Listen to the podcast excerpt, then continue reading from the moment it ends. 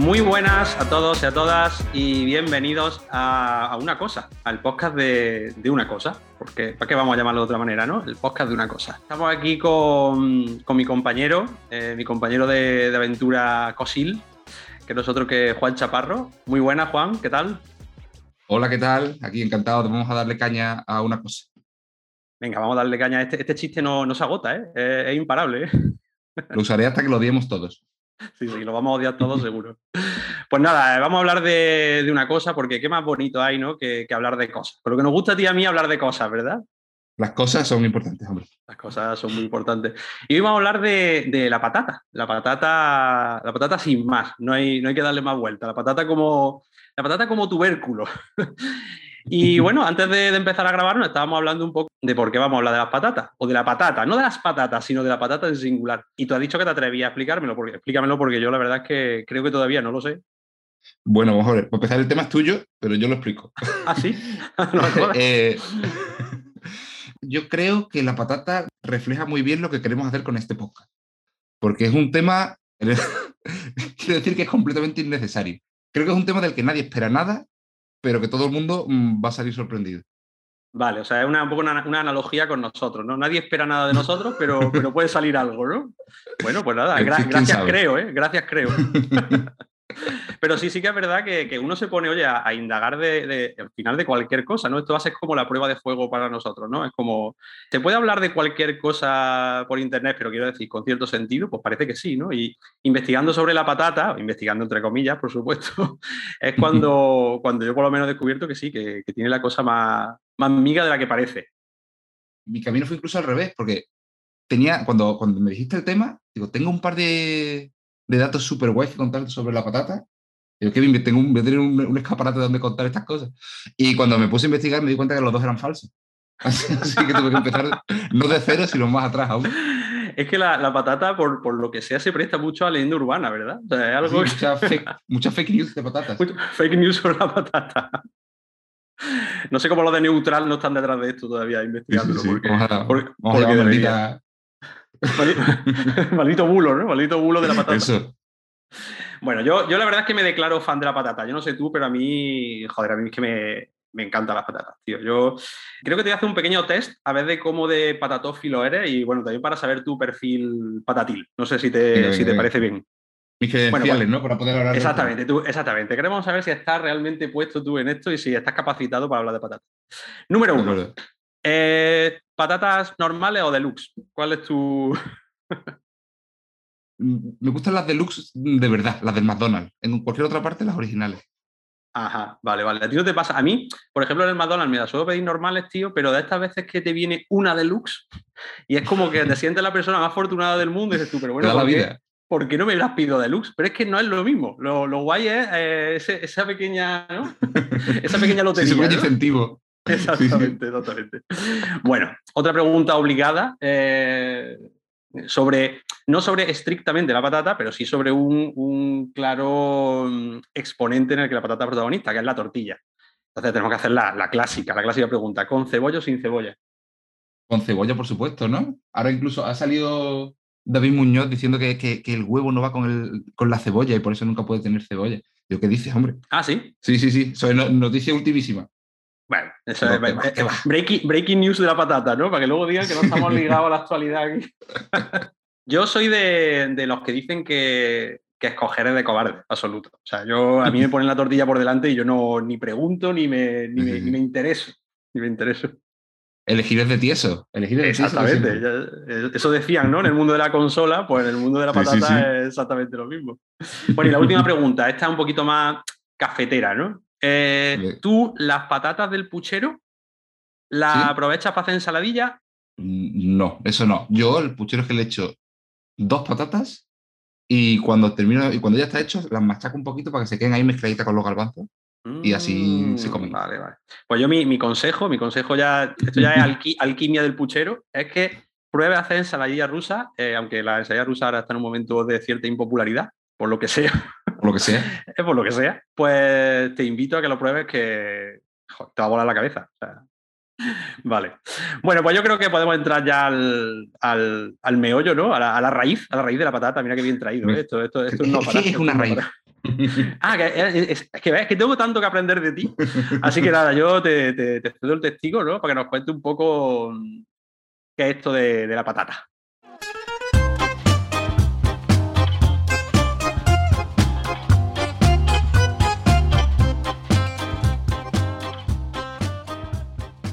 Parece coña, pero es alucinante la historia de la patata.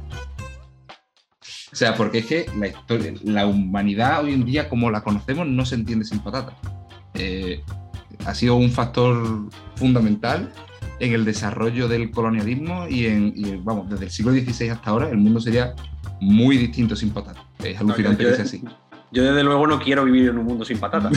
no, no, no. Aparte de la tristeza que habría, el mundo sería muy distinto por otras muchas cosas no tendríamos ni, no sé, ni, patatas en McDonald's ni, Imperio Británico, por decir dos cosas. Por decir dos cosas de igual valor. sí.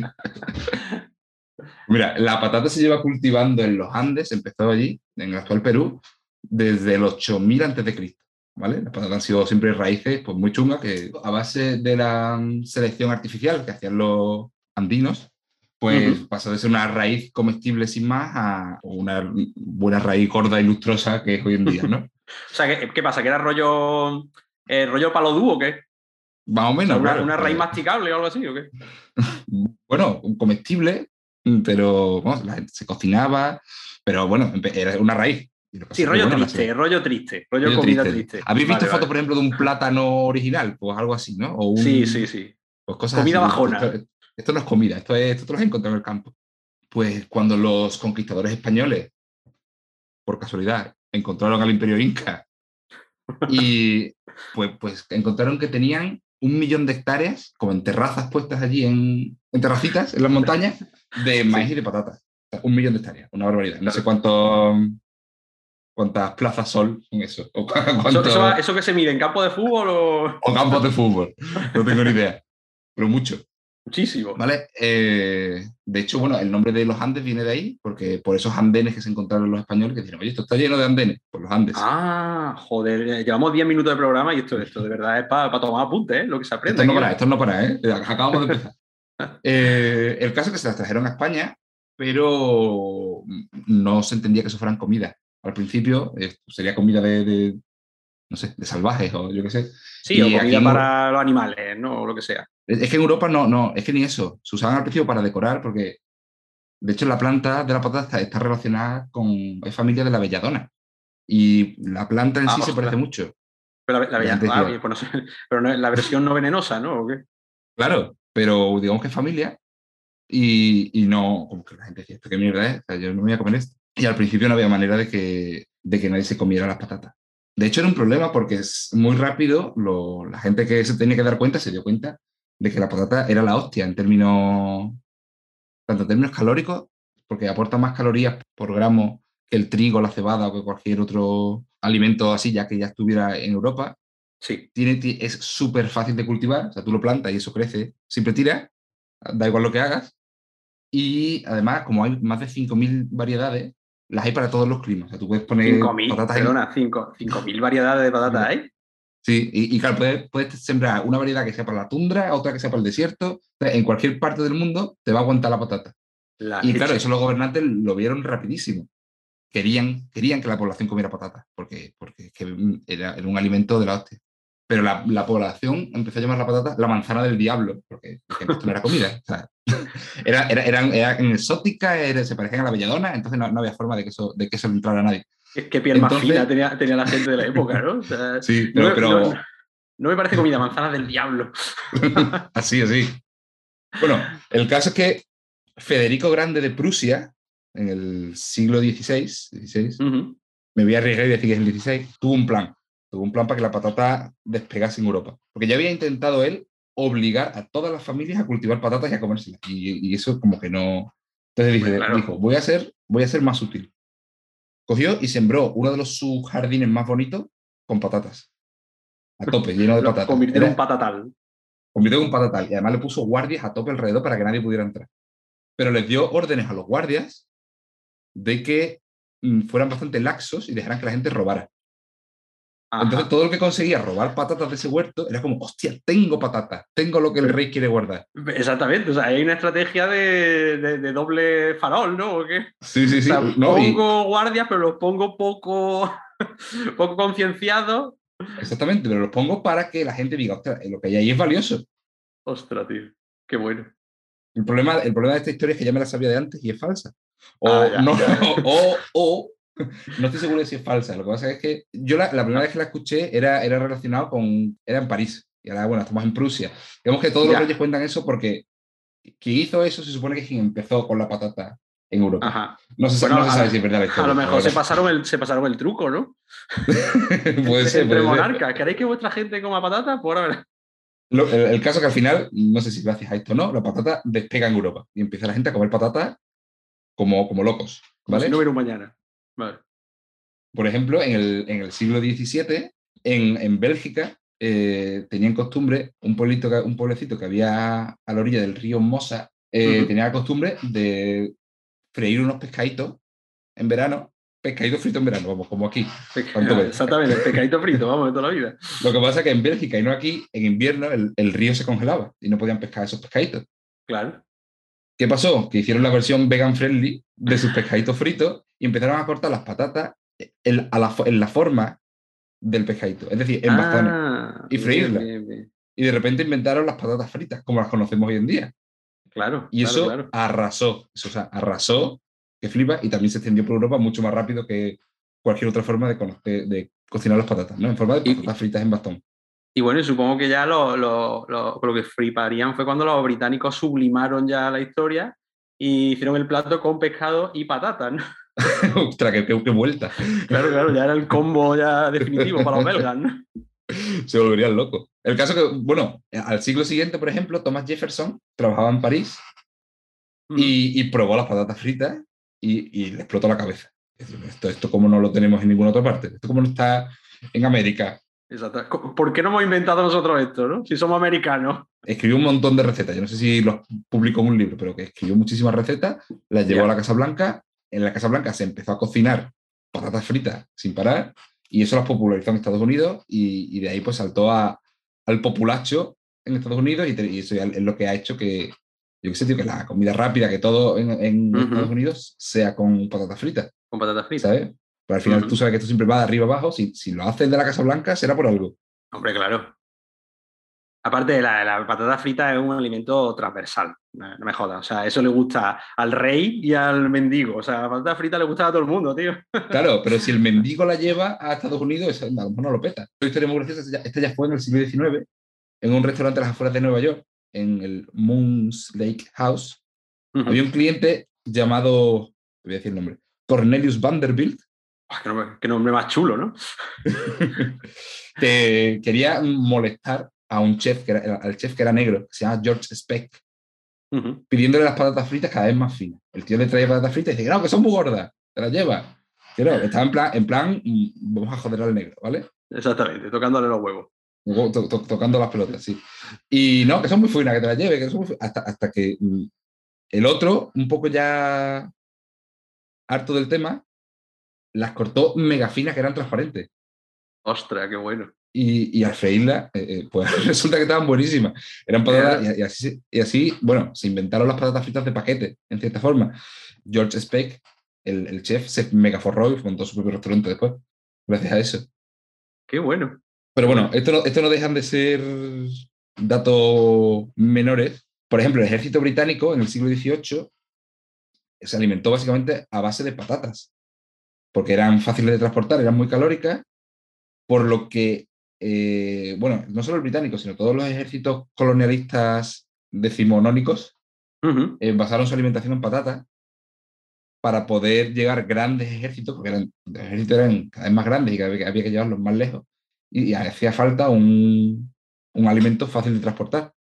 Entonces fue la patata la base de, de, que se pudieran dar esas grandes conquistas en el siglo XIX. Madre mía, para que luego, para luego digamos, ¿eh?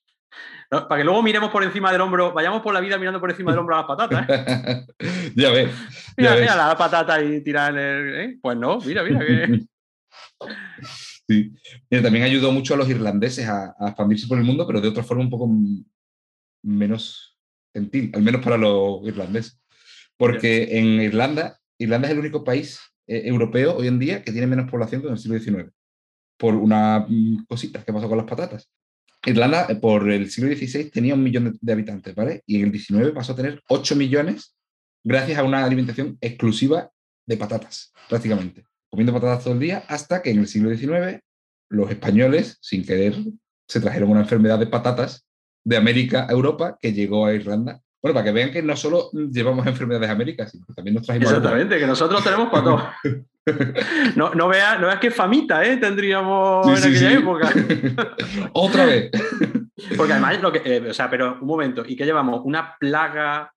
Sí, una plaga de patata. ¿Y qué, ¿Y llevamos? ¿Patatas enfermas para allá o, cómo? Es que... No, lo que pasa es que allí, por no, sé por qué, allí digamos que esa plaga cuajó. Cosa que no hizo en el resto de Europa. Vale. O, no ha afectado tanto, o lo que creo es que, es que los irlandeses solo estaban comiendo patatas. Claro. Entonces, claro, afectó más allí. Claro, de hecho, es que entre 1845 y 1852 murió un millón de personas, murieron un millón de irlandeses de hambre porque no tenían patatas para comer. Y eso hizo que, bueno, es de las hambrunas más grandes de la historia de la humanidad. Eso hizo que otros dos millones de irlandeses emigraran en el siglo XIX, sobre todo a Estados Unidos, donde fuera que hubiera comida, pero sobre todo a Estados Unidos, y por eso hay tantísimos irlandeses tipo Tom Hagen en El Padrino en Estados Unidos. Ya, ya, ya, ya. Madre mía. Sí, sí, sí, se expandieron por todo el mundo gracias a eso. Y nos reíamos, ¿eh? Cuando íbamos a hacer un podcast de la patata. no íbamos a hacer todo risas con la patata. Exactamente. vale, nada, ya simplemente decir que en el siglo XX se industrializaron los procesos y el consumo, y el consumo no paró de crecer. Y por cerrar un poquito el círculo, en América Latina, volviendo a los orígenes, en 2005, que es el dato que tengo, se consumieron 12 mil millones de kilos de patata. Eso en, campos de fútbol no sé cuánto es. y en España, por dar otro dato, en el 2020 se consumieron 1.500 millones de kilos. Que es un millón y medio de toneladas, que son 32 kilos por persona. qué agobio, tío. O sea, ¿me está diciendo que, que, yo me he comido más de 30 kilos de patata? Qué locura, ¿no? Si esa es la media, además. Exactamente, eso es. Habremos comido más. A ver, es verdad que es que abre el paquete, tío, y es que. y no empieza, empieza y no acaba. Y, es que no para, es que no para. Es verdad, claro, claro. Bueno, pues me ha parecido increíble. O sea, un auténtico viaje por el mundo eh, subidos a lomos de una patata, ¿eh? Qué bonito. Y es increíble cómo ha moldeado la historia, ¿verdad? Por no hablar del siglo XX y la explosión pop con las patatas. No, no pop de, Pringles, pero el, la, la, cultura pop de la patata ha sido fortísima, ¿no? Supongo que al ir, unida a, mm, por decirlo de alguna manera, a un tipo de alimentación, pues no sé, juvenil, ¿no? O desenfadada, o es que no sé. Barata. Claro, barata. Es que las patatas fritas en realidad... Mm, barata, es lo que hace siempre. Yo recuerdo cuando estaba en Reino Unido, y al salir a la discoteca lo que comía la gente era patatas fritas con queso por encima. Es decir, es que es barato y, y, te activa, ¿no? Entonces, pues, pues, bueno, todo el mundo... Hay que quedarse con eso, es que son súper nutritivas. Es de los alimentos más nutritivos que hay.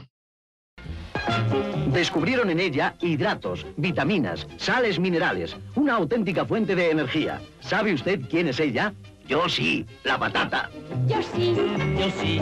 Yo sí como patatas. Qué ricas están fritas. Y guisadas, qué sabrosas. En puré son exquisitas. Y en tortilla, qué jugosa. Yo sí. Yo sí. Yo sí como patatas. ¿Y usted? Yo sí. Soy el Juan que está editando.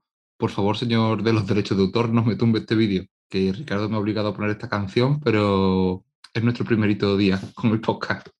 Bueno, pues yo creo que podemos continuar con, ya que hemos pegado este repaso mm, absolutamente mm, innecesario. Innecesario. bueno, oye, el sentido de este podcast es que en este mundo hay gente pato y, estará el que, el que esté levantándose por la mañana diciendo, ¿de dónde coño habrán salido las patatas con lo que a mí me gustan? Oye, pues aquí estamos tú y yo para iluminar el camino, ¿no? Ya está. Yo tengo un sueño con este podcast y es que nos termine escuchando un experto en patata que esté en su casa diciendo, esta gente no tiene ni idea de nada de lo que habla. Y, y- y nos escribe un email súper enfadado. ¿no? Exactamente.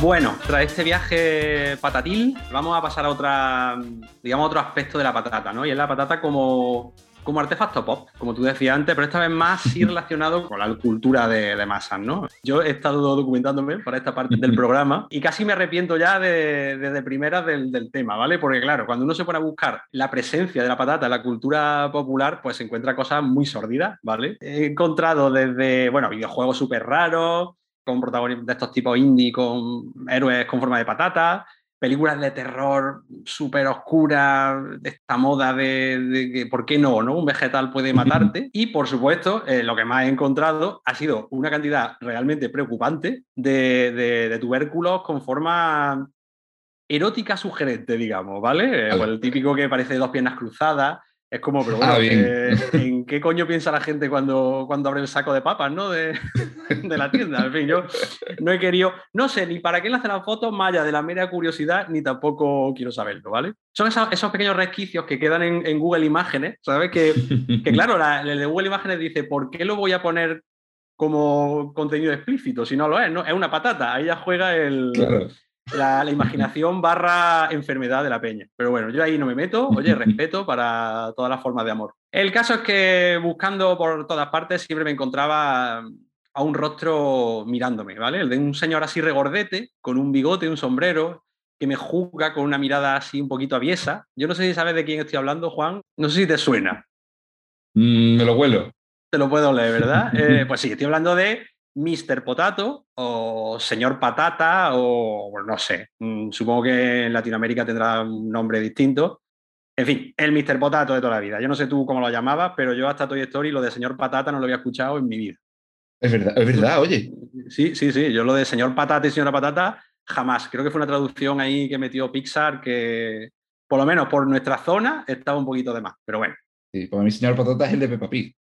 Exactamente. El- sí, el señor Patata. Es verdad. No hemos tratado todavía Patatolandia de Peppa Pig. Es que creo que esto ya es para la versión para, para padres del podcast, ¿verdad? En fin, bueno, ¿existe una patata más famosa que, que Mr. Potato? Yo eh, radicalmente digo que no. Comenzó como un juguete de aspecto muy inquietante allá por los 50 y hoy por hoy los más pequeños lo conocen como, bueno, casi una superestrella de Hollywood gracias a la, a la saga Toy Story. O sea, es, es curioso porque el trasvase de, digamos, del juguete al cine ya va casi al revés. O sea, es decir, la los niños se compran el Mr. Potato porque lo han visto en Toy Story. Es como si fuera un secundario de Toy Story que tiene muñeco, ¿vale?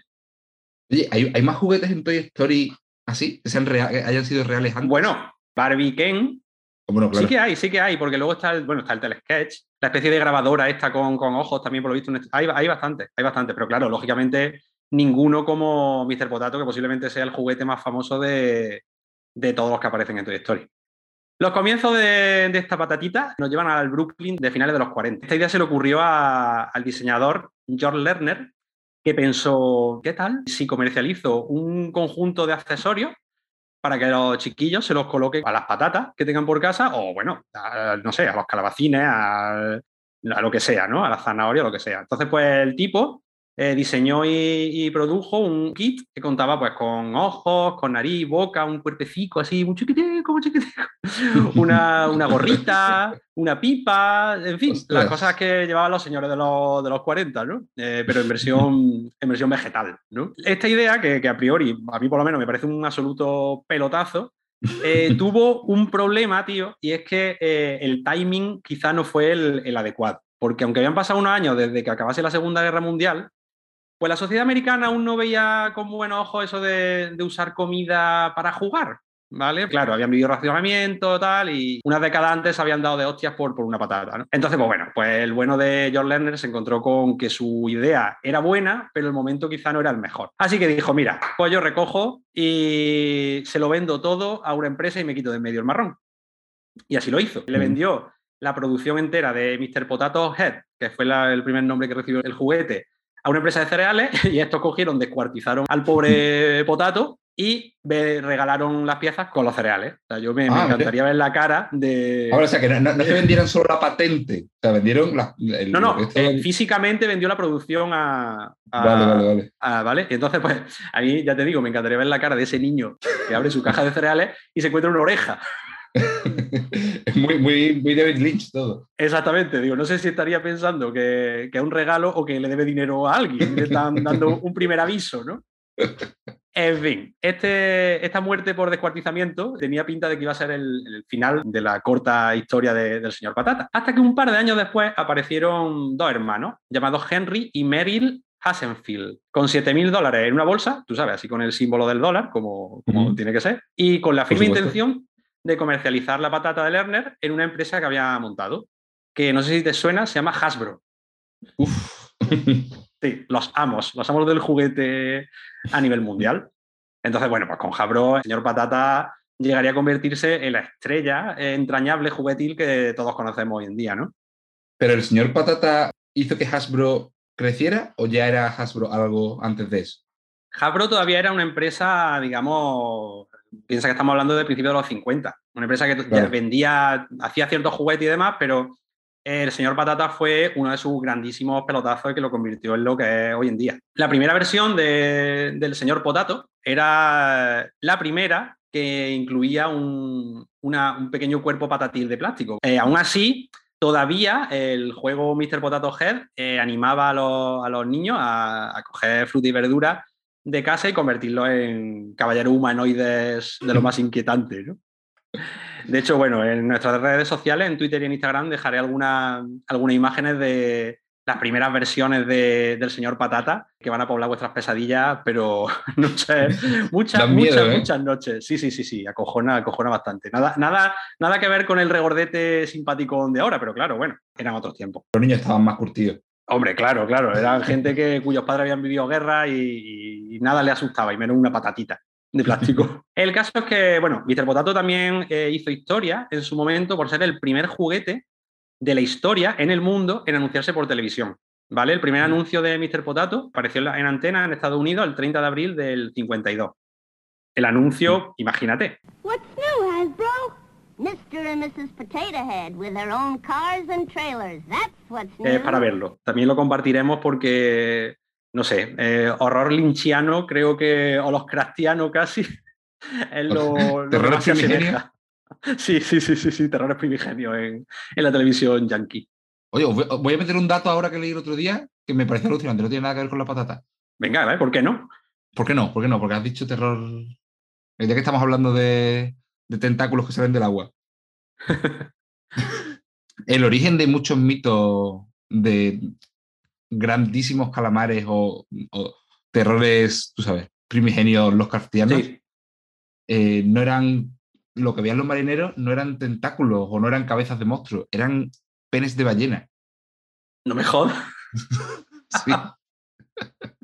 que no sé, que se ponen boca arriba a que, a que le dé un poquito el sol y el aire. Pero es que me encanta porque eh, si, si lo que ellos imaginaban era imposible, jamás hubiera imaginado lo que era de verdad.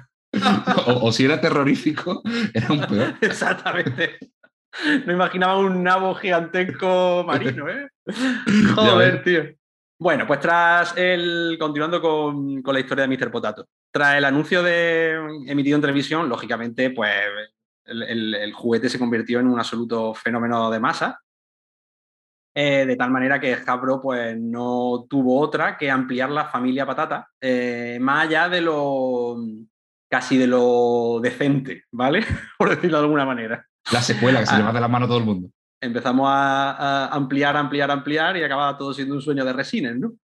Esto es lo que, lo que suele pasar. Y entonces, pues bueno, hay personajes que van, los personajes van entre lo adorable y lo directamente pesadillesco, Eh, por hacer una lista así somera de, personajes, tenemos a la señora Patata, por supuesto, que es la que ha pervivido a lo largo de, a lo largo de los años. Tenemos al pequeño Spud, el hijo de la pareja Patata, a la pequeña Jam, y a partir de aquí eh, empieza la cosa de variar un poco con todo tipo de vegetales. O versiones incluso de la patata. Porque ¿qué me dices de Frenchy Fry? Que era una patata frita. Es decir, eh, cómo, cómo entra esto en el, en el lore, ¿no? El, primo descuartizado de Mr. Potato. Exacto, o sea, el primo que tuvo un problema y se cayó en una freidora y se quedó así, eh, bueno, pues Frenchy Fry estaba ahí. Eh, había una zanahoria, había, en fin, varios vegetales y mi favorito, que ruego que, que os lancé a internet a ver fotos porque esto existió, Coqui Cacamber, el pepino, ¿vale? Lo de un pepino con accesorios también suena muy... Sí. Not safe for work. Muy a pene de ballena también. Sí, sí. Pues sí, pero claro, con accesorios, accesorios de tipo oreja, gafita, bombín, ¿eh? o sea, y os aseguro que Coquico Camber es el más tróspido de, de todos los amigos de, de la señora Oye, pues, se Patata, le, pero es que- pues se le hizo un homenaje a eso en, en alguna de las Toy Story, no sé si es la 3. Sí, sí, sí, sí, sí, sí, cierto, ¿verdad? cierto. Sí, además, si te, yo me di cuenta viendo las fotos de- de- del bueno de Coqui, que se parece mucho a, a, bueno, a- al, al que sale en Toy Story. De hecho, parece que todo esto que a nosotros nos suena a, a totalmente algo marciano, realmente es algo arraigado en la, en la cultura popular estadounidense, porque hicieron una- unas figuras conmemorativas en el aniversario, no, no recuerdo cuál, de Coqui Camber y, y otro sidekick de Mr. Potato y lo volvieron a producir en plan para los chavales para la nostalgia, ¿no? En fin, eh, esto es como el sketch este de los Monty Python, ¿no? Yo jugaba con un pepino y le ponía. Y, mira qué feliz soy ahora, no como vosotros con los videojuegos y, la- y las tonterías. Claro. Eh, vi- vivir para ver, tío, vivir para ver. Total, que, que bueno, lo demás, pues historia. Hasbro se, se forró a lo bestia con, con Mr. Potato. Y bueno, eh, ha ido recibiendo sucesivos rediseños, ¿no? Y finalmente, supongo que por motivos de eh, salud, seguridad, porque bueno, al final darle a un niño una patata cruda, pues depende del niño la edad que tenga, puede o no ser una, una buena idea, ¿no? Entonces finalmente Hasbro abandonó la invitación aquella de coge tus patatas y, y ponle un, un bombín, ¿no? El caso es que, bueno, ya la última de los, el último de los rediseños, que fue el de los 90, es ya el que perpetuó como icono pop eh, por los siglos de los siglos, muy amparado en la saga Toy Story. Entonces ya desde entonces no ha habido más rediseños o más formas definitivas, más formas definitivas de, del señor Patata. Así que yo, yo por mí que se quede ya como está y, y por Dios que, que la familia no crezca más, que yo creo que con el señor y la señora Patata ya tenemos pareja chocante para rato. No sé tú qué opinas. A ver, sí, sí, sí, desde luego. Pero no nos vamos a quedar en eso de las cosas cuando yo era adolescente eran mejor. No, no, no, no, por supuesto que no, pero bueno, ya estamos hablando de que ya esta versión tiene ya unas cuantas décadas, ¿no? Eh, al final, si lo piensas desde los 80 o 90, tiene ya esta forma. Así que bueno, pero claro, que no depara el futuro, el futuro es emocionante. Nadie sabe qué, qué van a hacer los locos de Hasbro con, con una patata de plástico, claro. Soñar es gratis. Bueno, pues yo creo que nos podemos ir despidiendo, que ya está la gente salivando demasiado con pensando en las patatas. Me parece. Y nada más, que, ¿de qué hablaremos en el siguiente, tío? Pues de, algún, de algo innecesario, como hablar de la patata. Tien- Tiene que ser tan innecesario como, como la patata, si no, no tiene chiste esto. Innecesario y atemporal. Yo creo que tienen que ser las dos. Sí, decir, sí, sí, solo- nada que esté de moda, nada que haya sido por un tema que ha pasado en la actualidad. No, no, no, tiene que ser tema, tema seco, ¿no? El rollo, bueno, no sé, eh, un ascensor, o sea, cosas así, ¿no? Pues sí, sí.